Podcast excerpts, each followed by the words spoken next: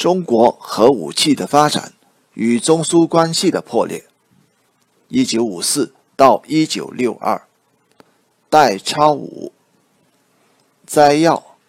近年来，中国发展核武器的问题在中苏关系的演进中，特别是在中苏关系破裂中的作用，引起学术界的重视。作者。根据陆续出版和解密的中国和苏联方面的相关文献档案，对中国发展核武器的基本战略考虑、中国核武器的发展与中苏关系演进的互动关系、苏联政策的变化的动因，以及此种变化对中苏关系破裂的影响进行深入分析，认为中国核武器的发展与中苏关系的破裂。是一个互动的过程。中国发展核武器，在当时的背景下，只能争取苏联的援助。苏联向中国提供发展核武器的技术，有其特殊历史背景。一九五八年下半年后，随着两国在意识形态、对时代和国际形势以及核武器的态度等问题产生重大分歧。这些事件直接或间接促使苏联停止援助中国发展核武器，这成为中苏关系破裂的重要标志，也成为日后中苏论战的一个重要论题。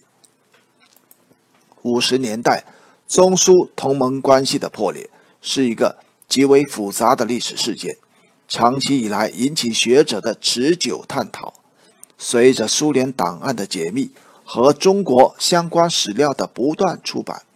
学术界对中苏分裂的缘起和进程研究不断深入。不仅从宏观的视野论及中苏分裂，而且还关注于其中个案的分析。在相关的研究中，学者们所强调和关注的因素有所不同。西方学者强调。中国国内政治的变化对中苏分裂的影响，强调毛泽东对国内政治问题优先考虑的根本变化，是导致中苏关系破裂的最重要的原因。学者们还试图解释毛泽东和赫鲁晓夫个性在中苏分裂进程中的作用。同时，一些学者指出，赫鲁晓夫时期苏联外交政策变化。及其同中国在重大国际问题上的战略分歧，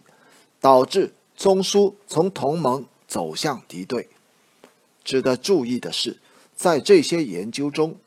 不论是早期的研究，还是依据苏联新近解密的档案写成的论述，都涉及中国发展核武器的问题在中苏关系的演进中，特别是在中苏关系破裂中。相当重要的作用。近年来，陆续出版和解密的中苏方面的相关文献档案，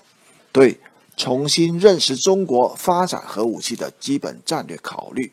对重新解释中国核武器的发展与中苏关系演进的互动关系，特别是对重新解释苏联政策变动的动因。以及此种变化对中苏关系破裂的影响，都提供了可资深入研究的史料基础，并由此研究认识到国家利益在中苏关系破裂过程中不可忽视的作用。